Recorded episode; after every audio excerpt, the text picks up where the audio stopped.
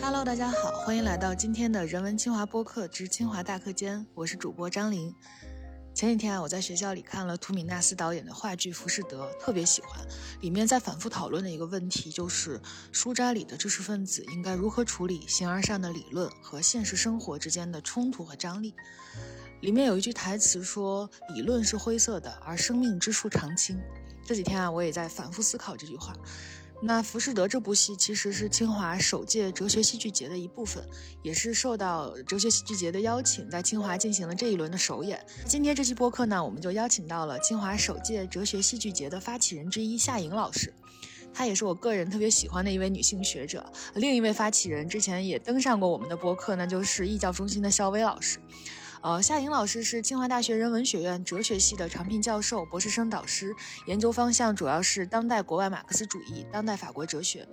虽然夏老师是做哲学基础研究的，但是其实他关于消费社会、关于马克思拜物教理论、呃，关于共享经济等等的研究，都跟我们当下的生活和热点是息息相关。那一年也即将过去啊，今年我们又经历了各种各样的消费事件，资本的故事讲了又讲，所以今天我也很想拿我们生活里面困惑的、看到的一些问题来请教夏老师，看看这些问题从哲学层面应该如何看待和解释，理论和生命之树到底应该如何交织。那也，呃，提前预告一下，我们这一期节目是拆分成了上下两期一起放送，就当一个新年礼物送给大家了。如果你听完这一期意犹未尽，还想接着听的话，就可以把下一期也放到你的收听列表里边一起收听。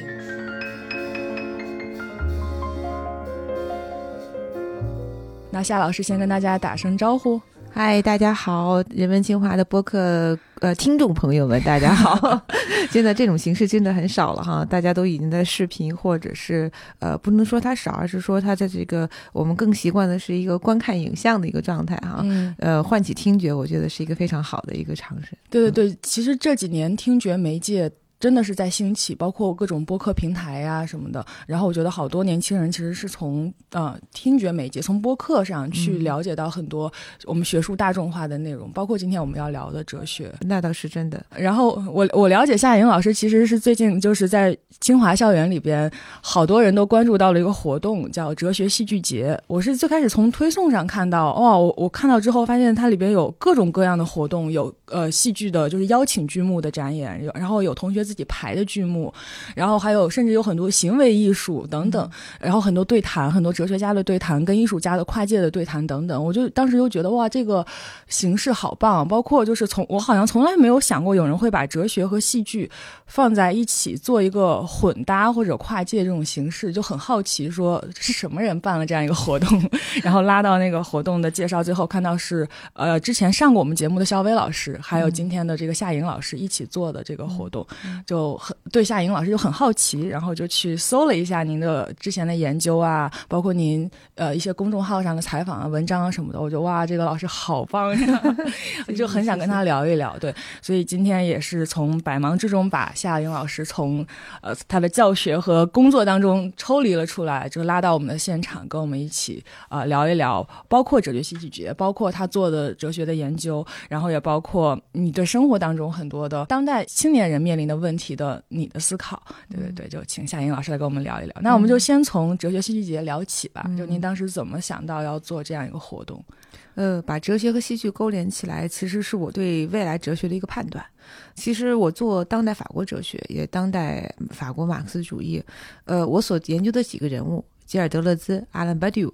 我都觉得很奇怪，他们多多少少都会跨越到电影戏剧界。巴迪欧甚至自己做了几部戏，呃，是写了剧本，并且也参加了很多，一直是法国这个戏剧节的热门人物。所以，作为一个纯粹的哲学学者，又跨界去做戏剧，呃，也是我一个好奇，追随他们的脚步。但同时，在我呃，理解他们的同时，也发现了一个当代哲学的一个困境，就是我们自近代以来，笛卡尔的这个“我思故我在”啊，基本大家可能完全不知道什么叫哲学，也会知道这个命题，因为我们现在有好多说法，什么“我消费故我在”，“我微信故我在”，各种的故我在，对吧？这个一个特别牛的近代的笛卡尔，他大大哲学家了，他有一个基础命题叫“我思故我在”。其实这个命题对近代的哲学影响很大。呃，很形象的说呢，他就是让哲学只剩下一颗头颅。而没有了躯体，因为是思想定力存在嘛，嗯就是所以呢，它导致了现在的哲学啊。但其实不光是业内人士、专业人士，同时大家其实就想起哲学来，也是觉得，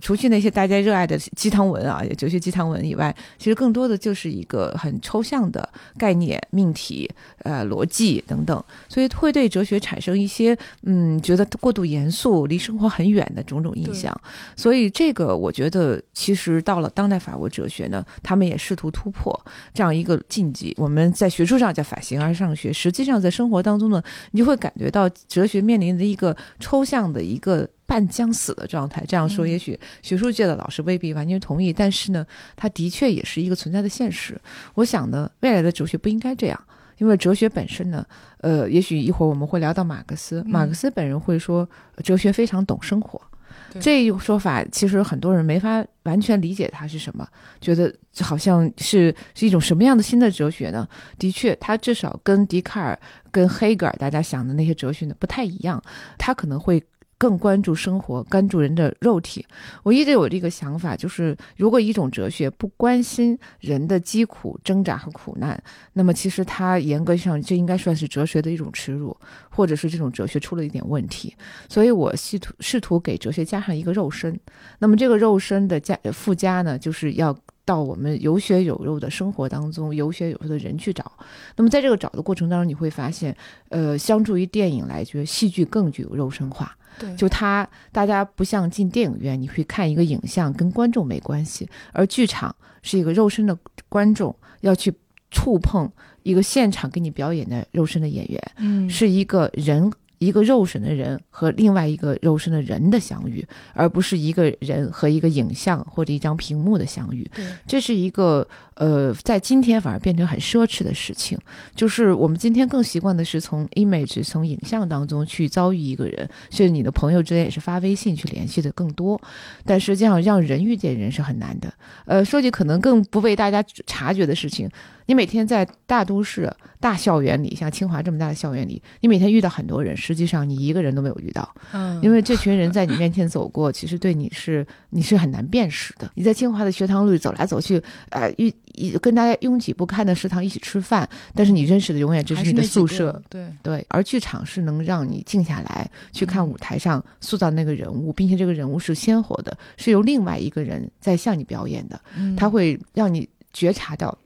在今天一个肉体的具象对于一个思索思考来上会有巨大的冲击力，它会产生一种叫做痛感的哲学。哲学其实是，嗯，在头脑当中我思的哲学，你会觉得是没有感觉的哲学。他不关心疾苦也就算了，他关键没有没有痛也没有快乐。我不知道前一段时间大家看过一个大动漫电影叫《心灵之旅》，啊里面有一个就是一个二十二的的一个小灵魂，在天堂里面吃披萨也也吃不出味道，那个吃吃什么也没有感觉，那就是概念嘛。然后他只有下降到人间，才会知道披萨是有香味的。嗯我想做一场这样一种有香味、有有血有肉的哲学，所以这种哲学只能跟戏剧关联，这是一个最初的就找到了一个很好的切入口或者抓抓手的感觉。是的是你刚才说这个肉身感，其实我们刚开始就是刚开始聊的时候，我们说到声音媒介，说到播客，就我觉得其实播客或者声音媒介在现在这么火爆或者这么多人喜欢，其实也是跟这种具身性、跟这种肉肉体人跟人之间的对肉体的关联是。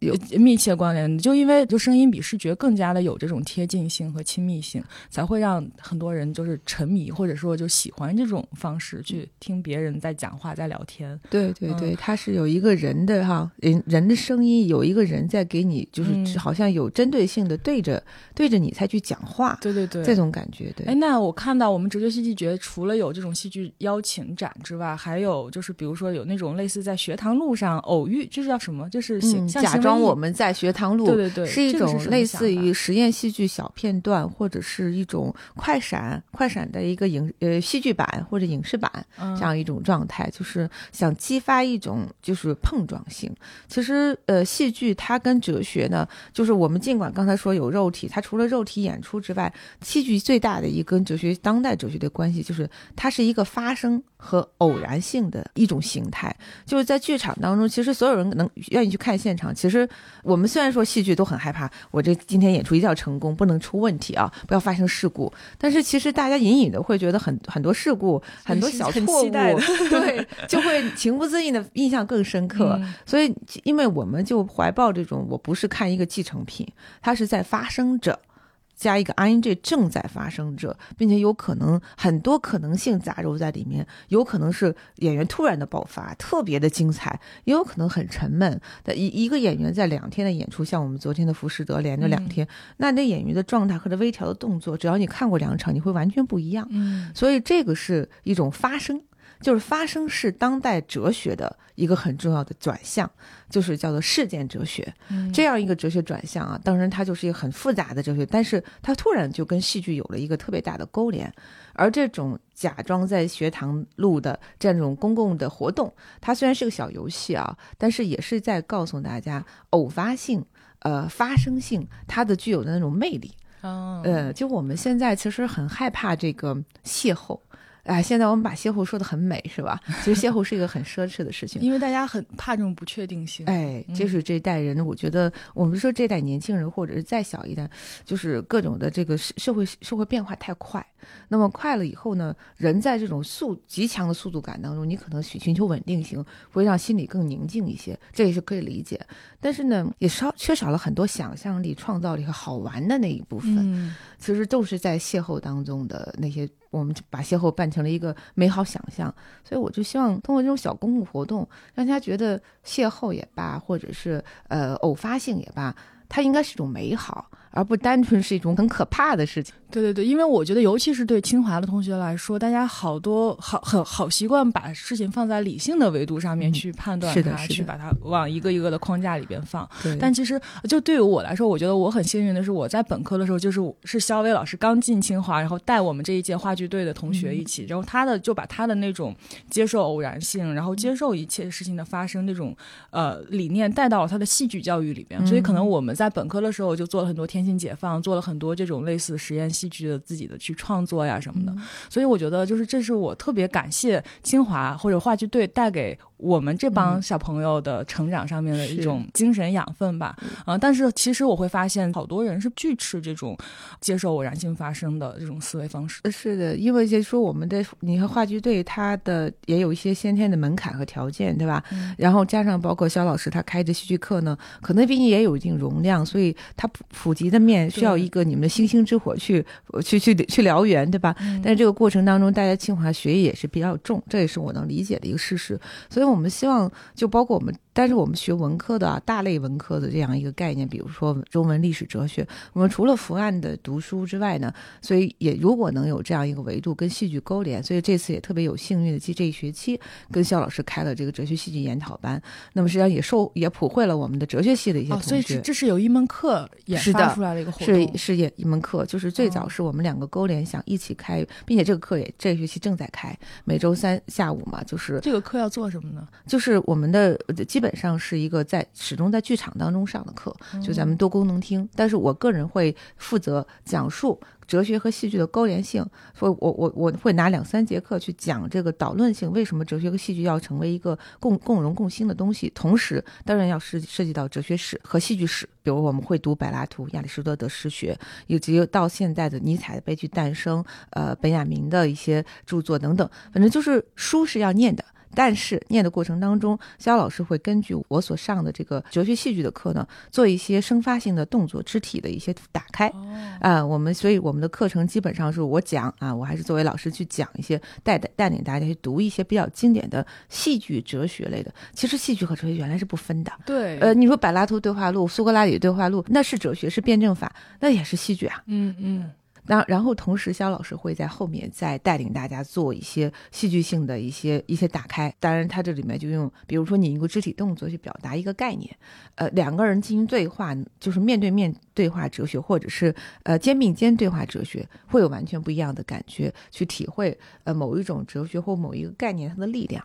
就是他的生命所以你会参加后半部分，肖老师带我们是一直在一起，我跟肖老哦师是始终在都在课堂上，肖老师也会听我前面去讲，我也会看肖老师的肢体动作，甚至有有可能我也会加入，是这样一个状态哎，。那我很好奇，您之前有接受过这类戏剧训练什么？没有，所以我就发现呢很。难。嗯但是我个人其实原来很小的时候跳过舞蹈，就是也是一个舞者，哎，嗯舞者的出身，但是很也就跳了三五年就放弃了。嗯呃，所以说就是不是说完全没有舞台经验，但是呢，这样的一个大剂量说是真的说把一个就是完全没有表演，因为他要有肢体的动作，有演有画，嗯我就发现哦，原来我我我觉得你你参加过话剧队，你应该知道有很多没有训练的同学同学呢，一说话就手就不会动了，对对对一动手就就话就 话就不忘知道记怎么说了，对对对。对，这是要一个肢体的训练的，就是当然我们当老师手舞足蹈的讲课还行，但是你忽然让我站在一个地方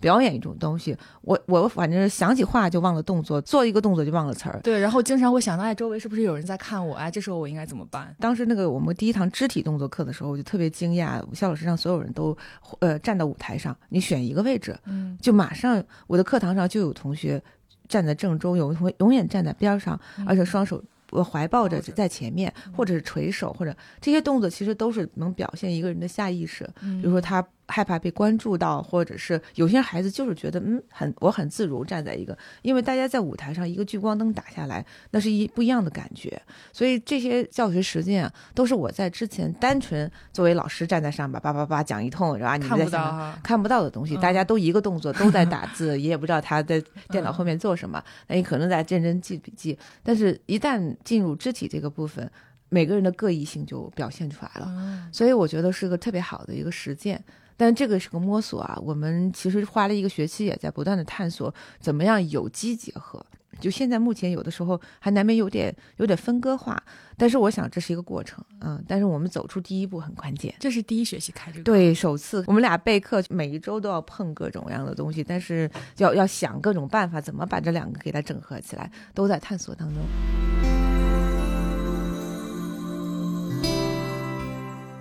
那这种课是怎么？你们两个是怎么认识的呢？就是他最开始这个种子是怎么种的？呃，，对，因为我有这样的一个想法，嗯然后呢，其实说最最早是非常巧，我到了这把岁数也不太惧怕这个 偶然性了哈。嗯 可能对我来说偶然性没有那么大，但是我的确是一个有时候想起来就觉得。呃，很幸运的，就是能碰到这个机缘。就我，我其实刚才给你讲的这个哲学戏剧的，是我两三年、四五年就一直有感觉，想去往上生发。但是呢，有一次我，你不知道你有没有印象，清华有一个国国家大剧院来演的叫《哥本哈根》啊，我知道这个大的一个话剧，那个对，嗯话剧之后演后谈，当时找不到那个人，然后杨淼老师就突然托他的一个我们系的研究生找到我说，能不能？因为我当时刚写了一个，就是呃，我们在我在哲学学堂班里面嗯组了一个哲学戏剧小组，这个小组有一个宣言，他一看这个宣言就说，能不能哎有这个想法的老师来去谈一谈？从这个戏剧的哥本哈根开始，我认识了这个艺教中心杨淼老师。然后谈了这个观念之后，把我们把我和哦肖老师牵在一起，然后我觉得那我们就要把它推广做大。嗯原来只是我在一个小范围感兴趣的一小波哲学的孩子们去一起做了一个哲学戏剧的一个宣言。实际上，我们还做了一个马克思二十世纪马克思西方马克思的一个广播剧。一个四十集的广播剧，其实已经在人民出版社录制完成了。是那个去读马克思系列吗？呃，不是，哦是另外一个，就是是一个法国哲学。大家想，萨特、波伏娃是不是很有故事性？哦即便你完全不知道，但那那他们在左岸的很多故事是非常多的。对我们实际上已经带了我，这是在哲学戏剧节之前，嗯在我跟肖老师认识之前，我们其实已经完成了一个工作是。你带着你的学生弄呃，纯嗯纯哲学系的同学哇自己编的剧本，自己的一个演出，所以我们哲学戏剧节最后二十九号还是三十号，我们那个展演实际上是这个寄托于这个已完成的剧本，大概有四十多万字的一个剧本，呃，抽取了其中呃肖老师认为最有戏剧性的一些部分，我们会做一个原创戏剧的哲学戏剧的孵化。哇嗯，叫什么名字呀？呃，现在正在想，然后嗯原来我们那个小书，我们要成书的，就是我们那个四十集的那个广播剧，除了有声音以外，还会有一个实体书，是那个实体书叫“我们都是马克思主义者”，因为这是德勒兹的一句话，嗯，就吉尔德勒兹的。但是这个是反映那个时代，就二十世纪的法国马克思主义，法国思想家与马克克思相相遇的一个故事，实际上是带带着我，我带着学生在西方马斯这个课程当中的一个实验，但就是比较有意思，所以就孵化了这一群孩子。好期待这个呀！感觉你们做的事情好有意思。我觉得夏老师就是是跟我印象当中的，或者我就是固有观念当中的那种哲学学者的。形象不太一样，就感觉你特别生活化，然后很会把你的很多就是比较冒险的想法，你是你是有勇气把它去埋下一颗种子，然后让它去生根发芽的。嗯，包括我看你的那个去读马克思系列那两本书，你在序言里边也讲嘛，就是你其实就是从你一个可能午后你坐在书房里边一个小念头开始，你就真的动笔写了 这一系列的小文章去去读马克思，然后就把它集结成册，让更多人读到。然后我哦，我其实。读了第一本书，就那个呃叫《青年马克思怎么炼成》。对对对对，其实哦，我读了，感觉收获很大。就是因为我自己，可能我小时候上政治课没有很认真的听讲，就我觉得其实我代表了很多我们这一代小孩的状态吧。就是这个东西它是在你的生活里边，你也经常听到它，但是你就是觉得它离你很远。但是我看了这些小文章之后，我甚至觉得啊，他写的真的有这么的，就是他写的有这么的。激情澎湃，这么的浅显易懂吗？然后为什么这个老师可以把它解读的这么有意思？我就甚至真的动了去看一看原著的念头。写这本书的时候，你是出于一个什么样的冒险的念头去写的？然后写的过程当中，你自己又重新读的过程中有什么新新的收获？对我特别有感触的事情啊，就我们在一个点上有共鸣。尽管我是个教马克思的，你们是学马克思的，因为马克思是我们现在一个基础理论课，它也非常重要，也是我们这个时代的精神。我一直。觉得它的重要性是，呃，尽管现在有大量的课程再去呃交付，但可能还要需要更多的辅助的东西帮助你们去认识。它不仅停留在书本当中，它不仅是个概念性人物，它是一个很鲜活的，并且只有在这个时代，它才变得更鲜活。对对对，它跟我我我突然发现，长大之后读这些东西，发现它跟我的生活真的是息息相关。好多我想不明白的问题，我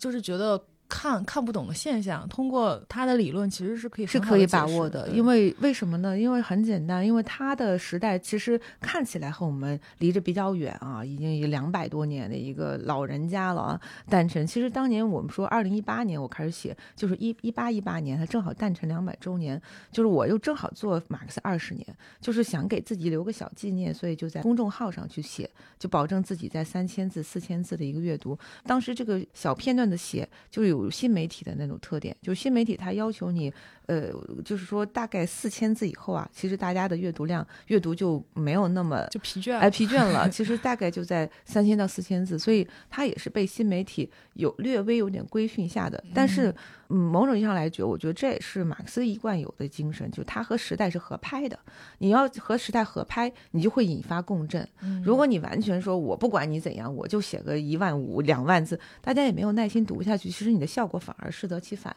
这严格意义上不是一种。纯粹的迎合，而是恰恰是一种就是精神的延续。对，有有一种就是跟他共进，跟时代共进。我为什么反复强时强调时代呢？就马克思这一代人啊，马克思是个报从从就和你是一个专业，新闻传播专业，他实际上是报业人。虽然他自己是一个呃学哲学出身的，学法学，但是他一辈子也没有像我这样走向大学讲台去讲哲学、讲形而上学，他反而在办报纸。所以他文字语言的生动性与他一直从业。报报业触及到了物质利益，触及到现实的时候，那有直接相关的，也就是我们的新闻传播是可能是这个时代的最排头兵，我们会触及到最鲜活的现实。在这个角度来说，马克思他有一手资料，但是呢，他这种一手资料提炼到他作为哲学的背景，又让他提炼出新的哲学。这种哲学是特别与时代共振的，对，就是我们一说时代精神的精华。虽然这是黑格尔的话，但是到马克思呢，他践行的。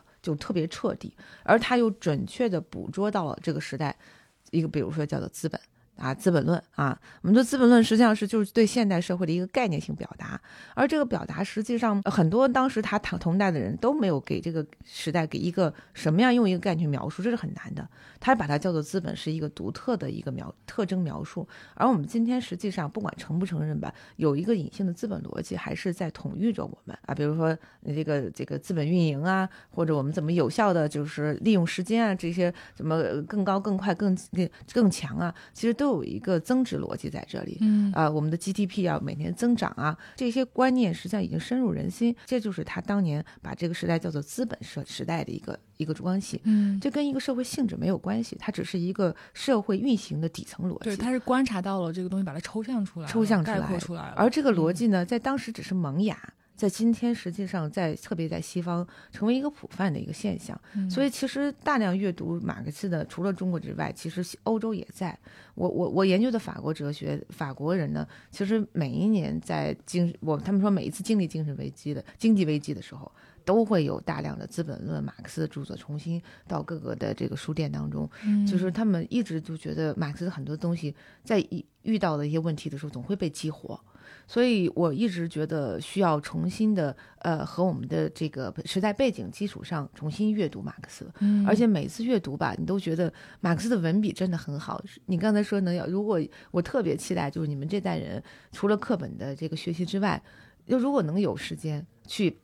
截取一些有趣的段落去读一读，他真的是文笔太好了。是的，是的，我觉得真的有可能就是读，尤其是读了你的这两本书之后，真的很想，就是我觉得你这两本书之于 中国小孩儿对马克思的意义，就是有点像当时那个觉醒年代，就是对于我们这批人对于当时的，那的个那我年代太柔性了，因为我觉得他真的是点燃了，觉得很少有这种科普读物可以做到这一点，就是又有深入的，你读完整篇又不会觉得它特别的浅，就是浅白，它其实还是有您自己对我它的理解理。论的思对对对，又不会说觉得特别的科普，就是我觉得可能高中生还不一定真的能读下来，是是，可能大学就尤其是甚至是刚刚进入社会接触了一点生活里边的这个对生命之后，你才我在这个这个第一部出来之后，在做嗯了一些小小推广活动的时候，就感觉到很多人读了这个书以后就特别惊讶。嗯就是他忽然觉得，就是特别是刚工作，就是现在主要是，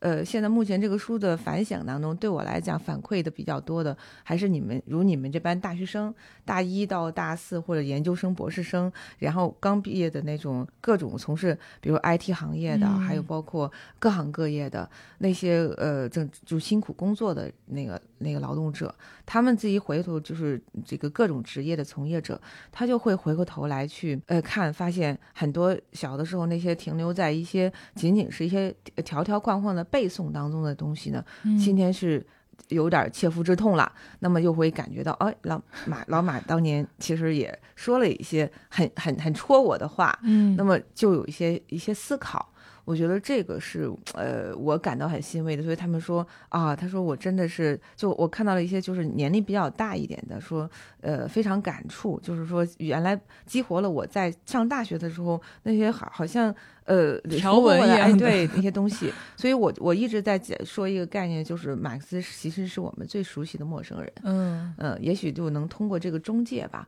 去把它带出。实际上这，这一套书呢，我实际上是还有第三本，哦今呃明年就能推出来，一共就是上下三卷，就是三卷，其实所有卷实际上是很薄的，争取嗯在每一本在十万字以内就能完成一个对马克思从他早期一直到《资本论》的全部的重点三部文献的就开始讲《资本论》。对，第三嗯部就基本上到五七五八年时候到《资本论》的一个文献解读。嗯其实你要如果读的话，就知道我实际上是呃须臾不离开文献的，就是所有的都是他的经典的文本的一个推对，演。就是因为第一部我看了，他基本上是从他出生到一九四四年这一八四四啊，对，一八四四年这期间他的一些，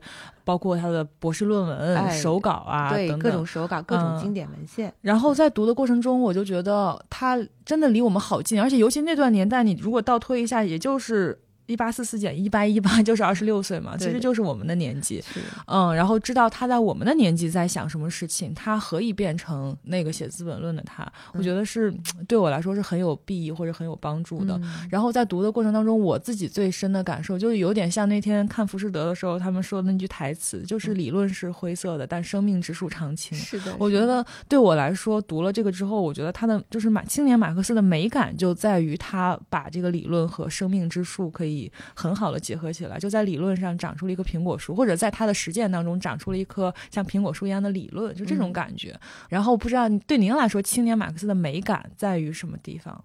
对，也是，我觉得你你这种体会是特别有，就是就鲜活感的东西。因为我觉得马克思是一个，在我心目当中，他是一个很年轻的。所以我们你看我那个小树的背后有一个烫金的马克思头像，我就没有选择那个大胡子的经典形象，而是选择了一个英俊的浓眉的浓眉大眼的，然后呃目光炯炯的青年马克思。而且在第二部剧啊，我们还会沿用青年马克思，因为他在我始终是一个不断青春化。其实青春化是什么概念？不是和年龄无关，他永远和你就是有饱满激情的，呃，不惧怕任何偶然性和突发性的，那样有着强大的这种自信心和和承受力的这样一种心理状态，你去可以包容所有发生的一切。所以我觉得马克思就是这样一个不惧风雨、不惧偶然性、突发性的一个人，他不断的就是要求探索，而且他是他的理论指向未来。所以指向未来的理论都是不像我们总是说青年马克思、老年黑格尔、老黑格尔，为什么呢？因为黑格尔就是命大发毛头鹰，他总想着，哎呀，黄昏起飞，我我已经度过了这个人生的时候，我去写一部总结性的著作。哲学应该是总结性的，所以绝大部分哲学系的那个系统都是猫头鹰啊，因为就是命大发的 猫头鹰。然后呢，再一个就是说他自己呢，也是一个，就是觉得整个到他为止的。呃，德国文化或者欧洲文化也已经进入完成状态，他是这种心态。但马克思觉得，只是一个旧形态的完成，新的也许就在这要蓬勃而起。所以我们一直觉得，马克思跟多大年龄都没有关系的马克思，都是一个青春化的马克思。他是一个很新的人，对他是个有着激情、有着行动力的这么一个思想家。在思想、在概念上有行动力是很难的，就是大部分就是我们理论晦涩嘛。为什么生命和理论变成了两个维度？说到这儿，说实在的，黑格尔和马克思都喜欢浮士德，那两个人对浮士德的判定就不一样。黑格尔觉得是不一样，对，黑格尔就觉得，呃，浮士德属于那种人的意识还没成熟的。呃，状态就还在欲望的不断的求而不得，但马克思是觉得浮士德精神实际上是一个求索的，应该不断的实践和行动力的。两个人就是很多很多的，这也是说浮士德为什么 是我判定的哲学戏剧，它有很强的一种概念人物的阐释力度。嗯，明白明白。哎，然后我们刚才聊了一段马克思嘛，但其实我我们做资料整理的时候也发现，您的博士论文其实写的是鲍德里亚，嗯，然后包括您后面也出了一本专著，是关于消费社会学。学的，然后我这学期在上社科学院的孙凤老师开的那消费社会学的课，我们学到鲍德里亚，就是讲到他。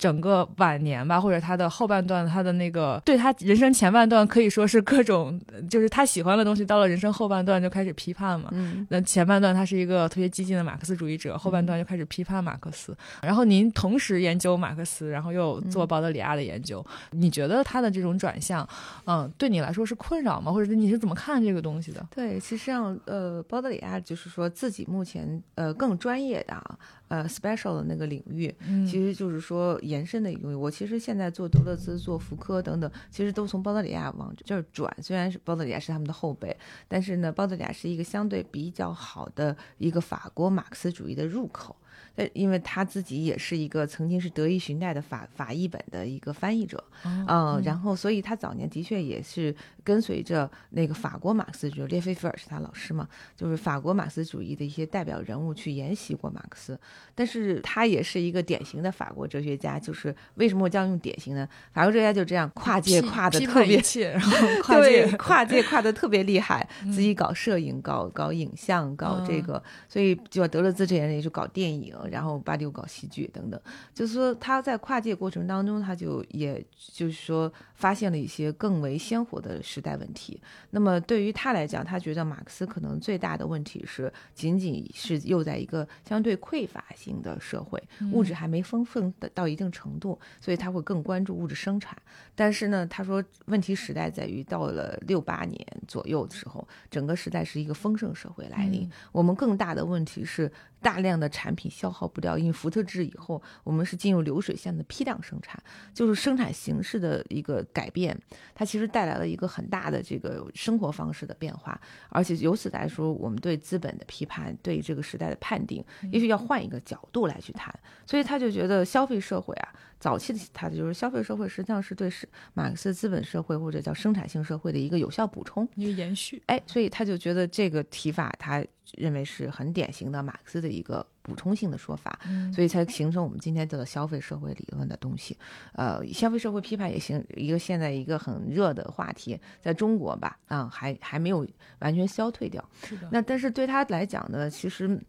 他觉得马克思的这样一种核心的判定，就在一九七二年、七零年左右，他写了一本叫《生产之境》，他就发现，无论是谈生产和消费，其实都还归约在一个生产性社会的思维方式里面，他要突破它，彻底突破它。我觉得这跟他与媒介研究勾连起来以后发生的思想转变有很大的关系。所以我个人其实从来不会把一个思想家截然分成两半儿，说是他前面这样，后面那样，是不是有断裂？不可能，一个人很难有断裂，只不过是他的思想逻辑随着这个他对呃他的个人的年龄，随着这个时代的变迁，他有一些不同的一个转向。这个转向当中，我觉得他接过度的就是接触了媒介，对媒介，他认为这是一个时代真正的背后的推手，因为在他那个年代呢，就是主流媒体，比如说广播电视是逐渐兴盛起来了。它和现在的自媒体还不一样，它的确有那种统御力，对，它现在有公共领域的那种。对，它就嗯公共统一，它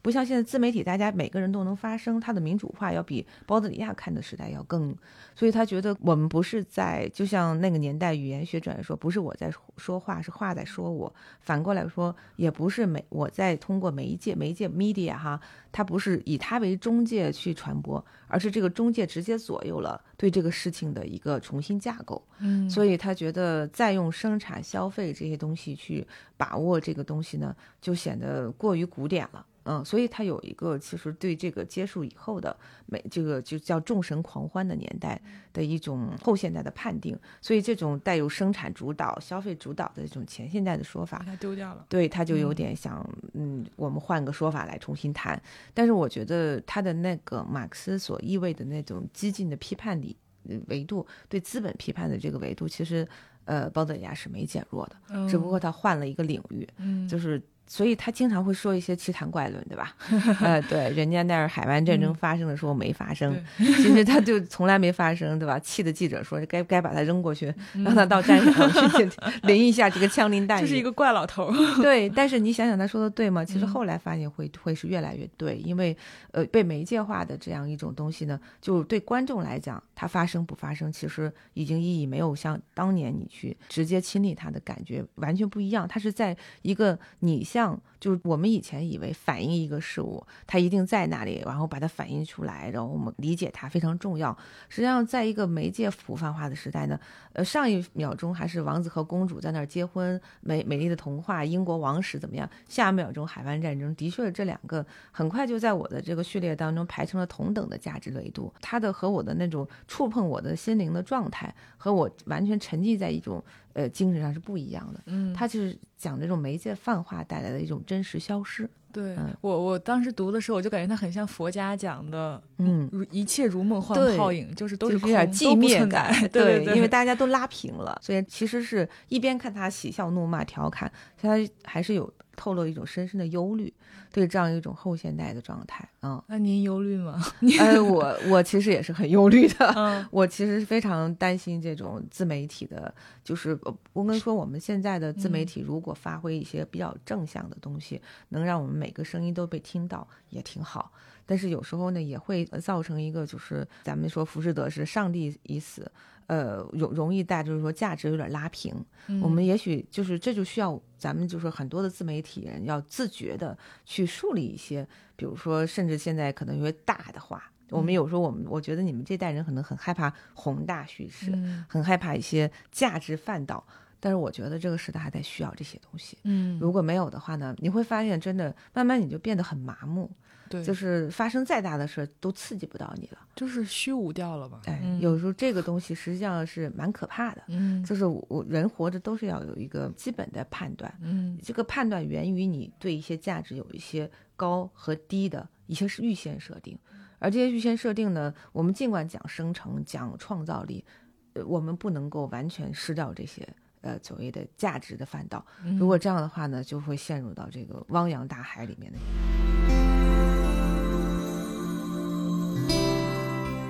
聊完高大上的，我来问一个下里巴人的问题，就是夏老师，你作为一个研究消费社会理论的学者，你自己爱消费吗？你这就是典型的这挖坑的题。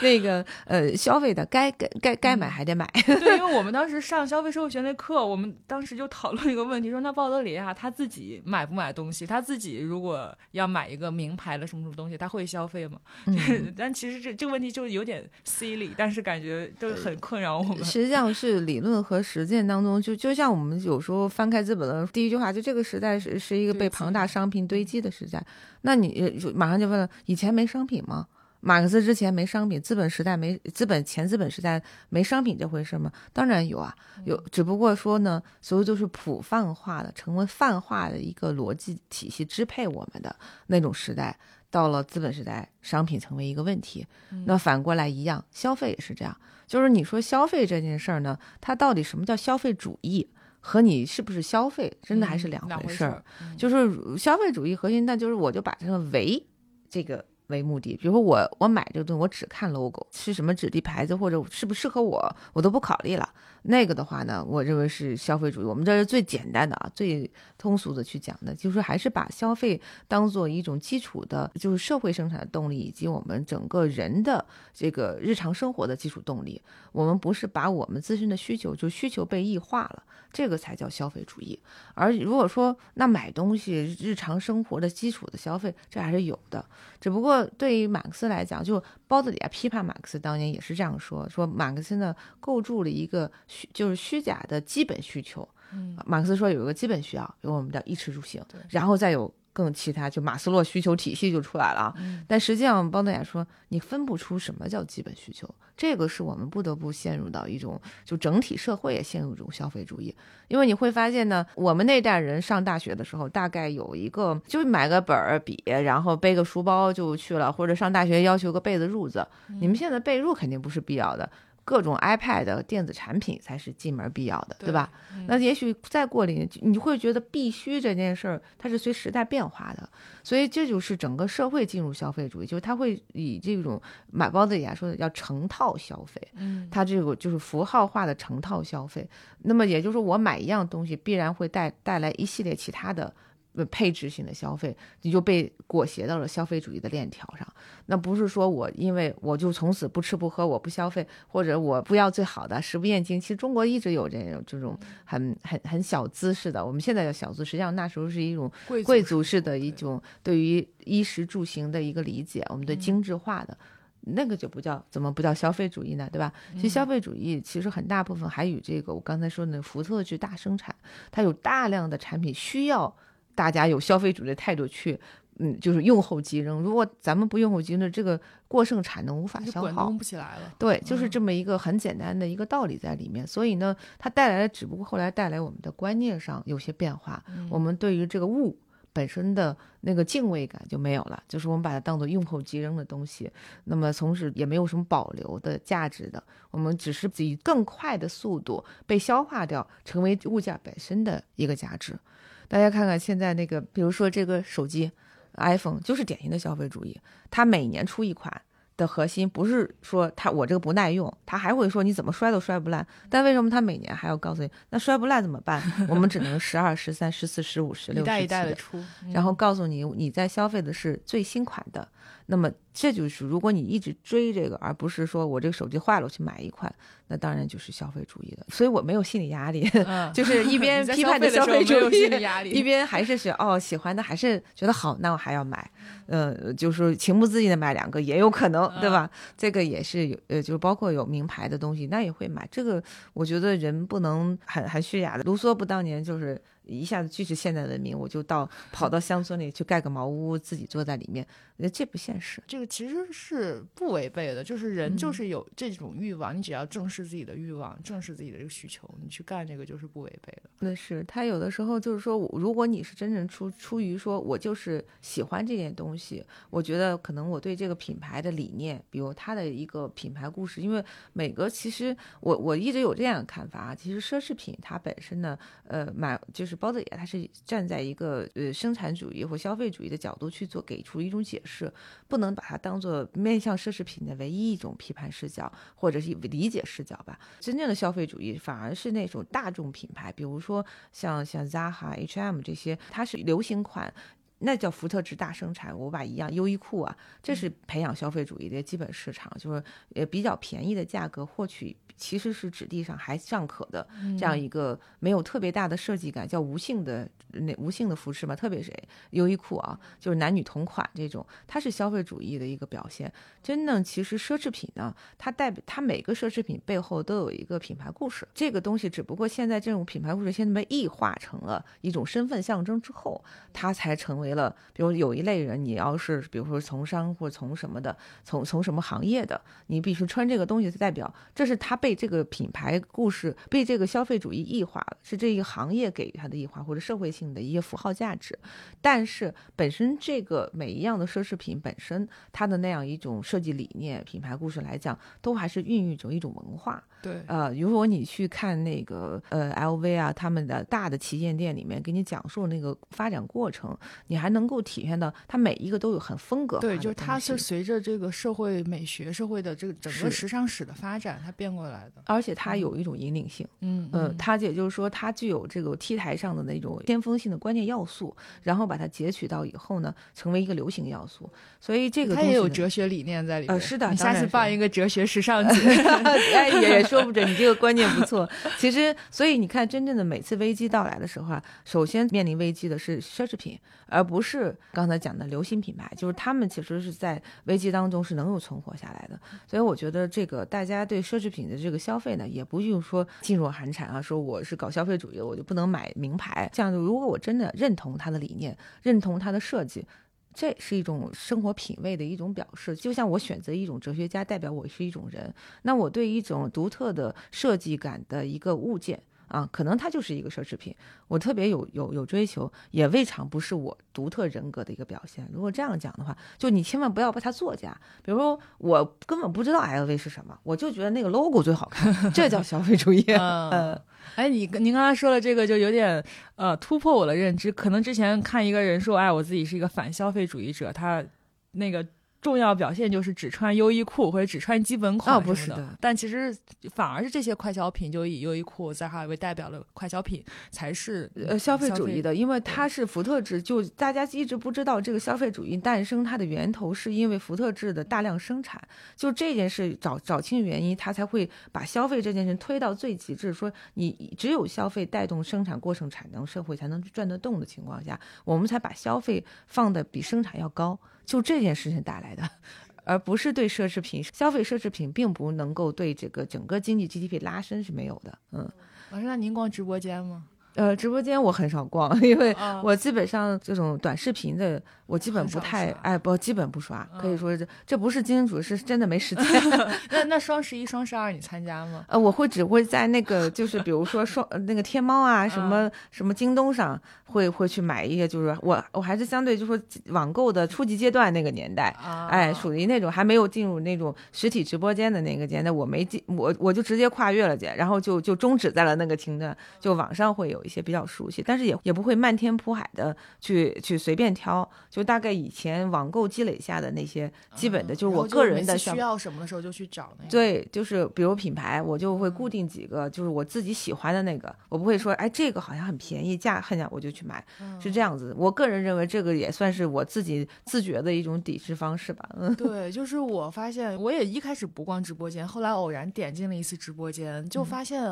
好爽，就是那种哎，我这样反向采访你一下，你你猜一个看的图片，因为我们那店是消费图片，就这个景观性的，我会看，哎，这个蛮好看的，我点进去。但是后来我就到现在无法理解，为什么一个人一个活生生的人在里面叭叭叭叭不停的说的时候，你会情不自禁的买一个可能你在图片当中未必消费的东西，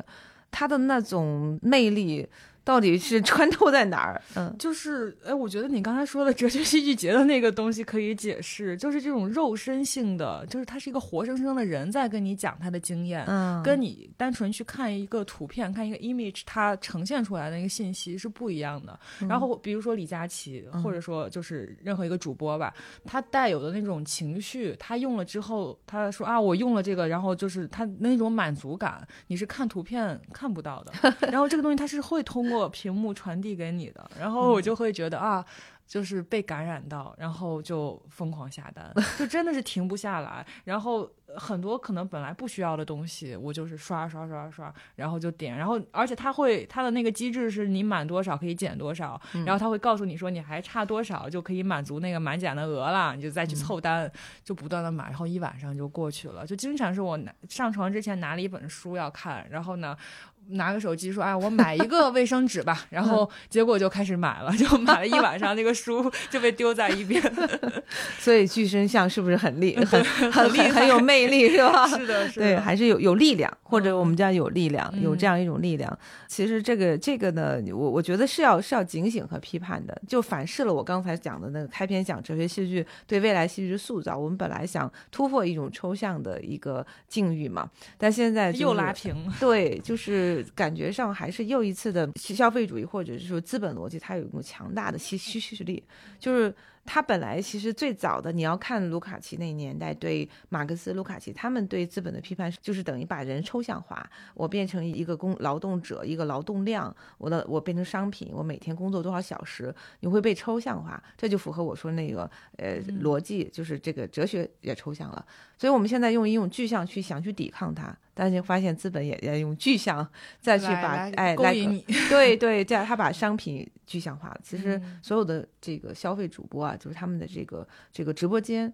实际上他们是把自身就是具象化一个商品，嗯、就是让商品火起来。嗯、如果那个时候马克思商品拜物教说商呃商品或桌子忽然跳起舞来，现在就是一个真实的人像桌子像商品一样跳起舞来。对，但我觉得他现在是把消费者给。网格化或者给给系统化了，就是对，就是变成一个有点被操控了的一个状态。但是它这个方式上真的是达到了，就是说从抽象到具象的这么一个转化。这个转化里面越发的就是，就像嗯，包德里亚当年批吧批这个人的这个消费主义的说，马克思只是看到我们在生产过程当中被异化了，实际上他不知道人这个骨子里的消费，因为马克思认为你需要这件事，你是没办法被异化的。因为他那个时候他没还没有到消费社会。没有，因为大家还吃饱 穿，就是我我我饿了这件事，你你不能改变，对吧？嗯、但现在你饿了之后，可以摆上十种东西来，是吧？嗯、然后只不断制造你的欲望和需求，是你不饿也能吃，就到这种程度。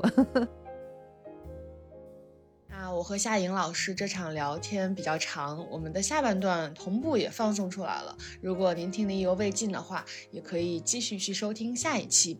呃，在下一期当中，我跟夏老师从他的那篇呃讨论共享经济的文章聊起，然后去聊了他本人的学术生活，包括哲学学者是如何做研究的，那他自己又是如何走上哲学研究这条道路的，以及他觉得学哲学的人需要什么样的天赋。那如果感兴趣的话，千万记得收听哦。